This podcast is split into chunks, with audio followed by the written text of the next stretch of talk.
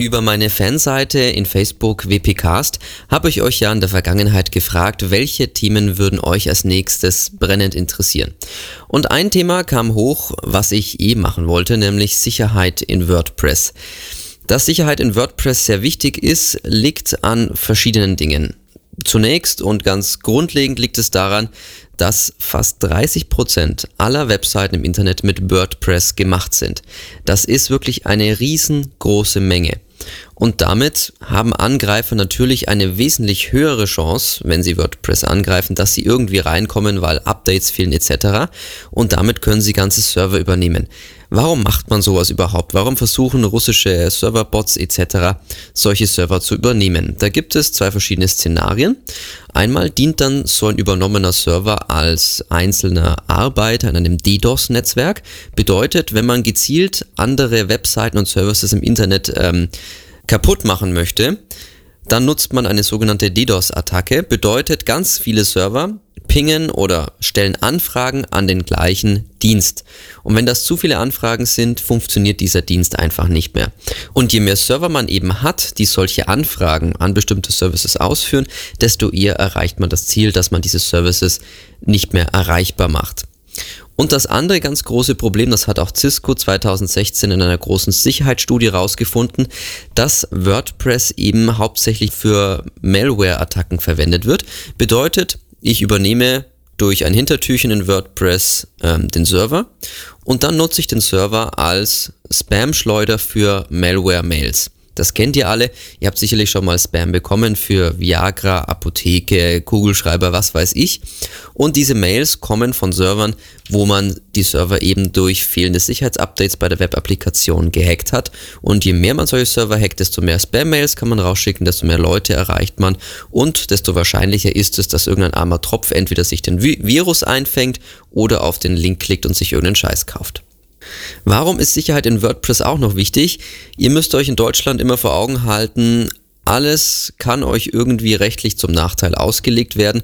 Und auch hier gilt, wenn eure Webseite eindeutig als Spam-Schleuder identifiziert wird und ihr habt irgendeinen anderen Besucher dieser Webseite infiziert, sodass der in irgendeiner Art und Weise Daten verliert, kann es sein, dass man euch verklagen kann. Also Sicherheit bei WordPress ist wirklich sehr wichtig, da es im Zweifelsfall sogar in euren Geldbeutel gehen kann. Und natürlich wird Google eure Webseite aus dem Suchindex komplett entfernen, wenn Google feststellt, dass eure Webseite Malware verteilt. Auch euer Webhosting-Anbieter wird eure Webseite deaktivieren, wenn er feststellt, dass eure Webseite irgendwelche schlimmen Dinge wie, wie Malware rausschicken etc. macht. Aber wie kommt es eigentlich, dass so etwas mit WordPress möglich ist, also dass ich es hacken kann und dass es da so viele Möglichkeiten gibt, WordPress anzugreifen. Zunächst einmal, WordPress ist Open Source, sprich, jeder kann an WordPress erstmal mitprogrammieren. Natürlich ist WordPress selbst als Grundsystem schon solide programmiert, weil es natürlich viele Qualitätszyklen gibt, auch bei freier Software. Aber gerade die ganzen Add-ons und Designs, die ich entweder kostenlos oder nicht kostenlos ähm, runterladen kann und in meiner Webseite einsetzen kann, die enthalten meistens relativ viele Lücken. Und je mehr ich solche Zusatzpakete ähm, installiere bei WordPress, desto höher ist die Wahrscheinlichkeit, dass irgendwo eine Sicherheitslücke drin ist. Gerade bei kostenlosen Plugins kann es euch passieren, dass es halt irgendjemand programmiert hat, der ein bisschen PHP kann, aber auch nicht richtig. Und so entstehen eben mit der Zeit Sicherheitslücken, gerade auch wenn diese Plugins nicht mehr geupdatet oder maintained werden. Andererseits muss man aber auch sagen, dass gerade die Sorglosigkeit und Unkenntnis der Betreiber von WordPress-Seiten auch häufig dazu führt, dass solche Sicherheitslücken entstehen. Denn letztlich einen Großteil der Sicherheitslücken kann man dadurch ausbügeln, dass man a. genau aussucht, was man wirklich an Zusatzfunktionen braucht und b. einfach Updates installiert. Und genau an diesen zwei Dingen scheitern schon die meisten Leute, obwohl es eigentlich nicht schwer sein dürfte. Deswegen muss man hier auch natürlich die Programmierer etwas in Schutz nehmen. Es sind hier beide Parteien mit daran beteiligt, warum so viele Sicherheitsprobleme auftauchen können. Ich möchte jetzt in dem Podcast ähm, und auch in den nächsten Podcasts das Thema IT-Security in WordPress in vier verschiedene Kernsegmente unterteilen. Nämlich, was muss man bei IT-Security in WordPress beachten? Erstens mal das eigene Verhalten und den Client, mit dem ich meine WordPress-Seite aufrufe. Dann die zugrunde liegende Systemarchitektur ist wichtig. die Applikation selber, in dem Fall WordPress, richtig zu bedienen und zu maintainen. Und Monitoring ist ganz wichtig. Und heute im Podcast gehe ich jetzt nur auf Monitoring und das eigene Verhalten ein. Alles andere machen wir den nächsten Podcasts, weil ansonsten würde ich jetzt hier 45 Minuten reden und das ähm, geht dann doch etwas übers Ziel hinaus. Wo muss man also bei sich selbst anfangen beim Thema IT-Sicherheit und WordPress? Erstmal mit dem Rechner, mit dem ihr WordPress bedient über euren Browser, Desktop-PC, haltet ihn up to date, schaut euch genau an, welches Betriebssystem nutzt ihr, gibt es da Updates, dann Browser, welchen Browser nutzt ihr? Bitte auch den up to date halten und schmeißt bitte alles weg, außer es ist Firefox oder Chrome. Chromium geht genauso, aber auch Safari hat große Probleme, gerade in der Anzeige manchmal. Internet Explorer bitte sowieso wegschmeißen, viele Sicherheitslücken. Edge geht zwar wieder inzwischen, aber trotzdem setzt auf Firefox oder Chrome. Das sind stabile, sehr gute Browser, die hauptsächlich verbreitet sind. Dann achtet bitte ganz genau darauf, welche Add-ons bei euch im Browser mitlaufen. Add-ons, die zum Beispiel automatisiert bei manchen Softwarepaketen installiert werden, haben Mailware, können Keylogger enthalten oder auch einfach an andere Server schicken. Zum Beispiel ist Grammarly ja ein sehr bekanntes Plugin, um zum Beispiel automatische Rechtschreibung und Grammatikverbesserungen einzubauen, wenn ihr Texte schreibt. Aber das geht natürlich nicht, ohne dass irgendein Cloud-Dienst da mitliest. Also bei solchen Geschichten auch immer etwas mehr Skepsis zeigen und sehr vorsichtig sein, gerade bei Browser-Add-ons. Dann, und das ist wirklich das Wichtigste, wie erstelle ich ein sicheres Passwort? Und das ist auch bei mir in den WordPress-Kursen immer eines der ersten Grundlagen. Erstelle ein sicheres Passwort. Wie geht das?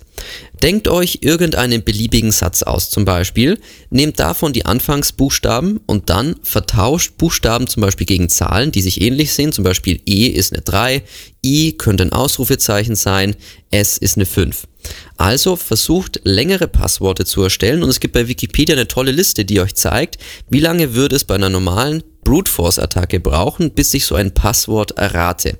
Und wenn ich jetzt neun Zeichen habe und in diesen neun Zeichen kommen Sonderzeichen vor, Großbuchstaben, Kleinbuchstaben und Ziffern, dann dauert es 22 Jahre, bis ich so ein Passwort theoretisch geknackt habe.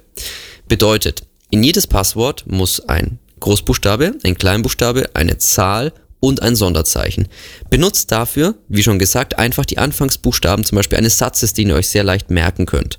Oder verwendet euren Dialekt. Dialekt ist noch schwerer zu hacken als normale Passwortabfolgen, Satzfolgen etc. Warum? Weil Dialekt sehr schwer zu systematisieren ist. Dann, wenn ihr eine WordPress-Seite betreibt, schaut einfach jeden Tag mal rein. Auch ich mache das so, ich logge mich jeden Tag in meine WordPress Multisite ein, wo ich alle meine Webseiten drin habe und schaue nach, gibt es Updates, was passiert gerade so, funktioniert alles rund, läuft die Seite schnell, etc. Und Google.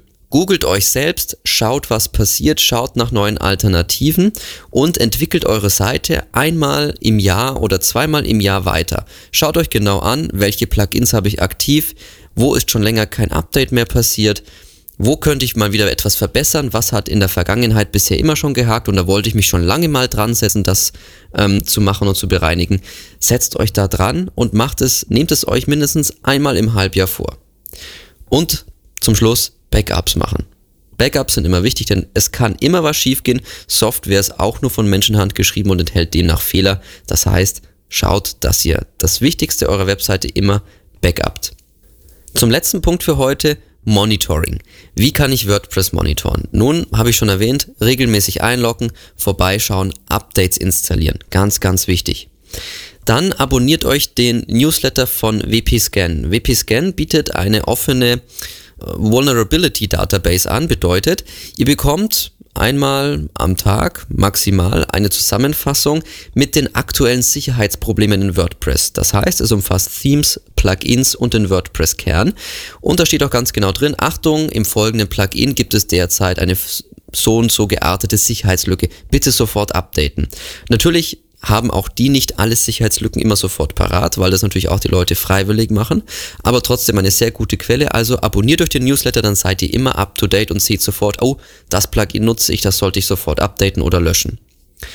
Dann abonniert WordPress-Blogs, also nicht nur WPcast abonnieren, zum Beispiel auch Heiße Online.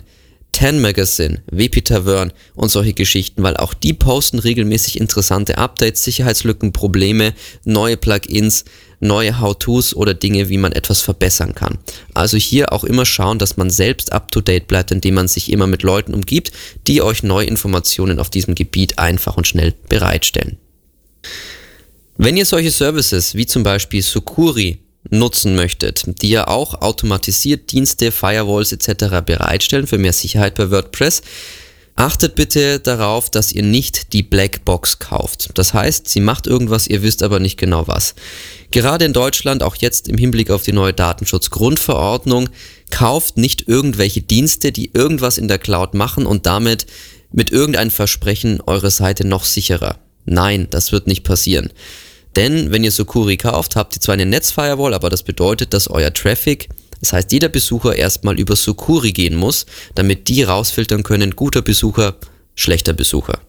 Und ob das mit der Datenschutzgrundverordnung in Europa so einfach zu vereinbaren ist, wage ich ganz schwer zu bezweifeln. Also nicht jeden Scheiß auf jeden Fall für WordPress kaufen, wo man anpreist, dass es das sicherer macht, wenn ihr das ähm, abonniert, aber ihr eigentlich gar nicht wisst, was da im Hintergrund passiert, sondern einfach die Basics gut beherrschen, vorbeischauen, Updates installieren, up-to-date bleiben, für sich selber auch informationell.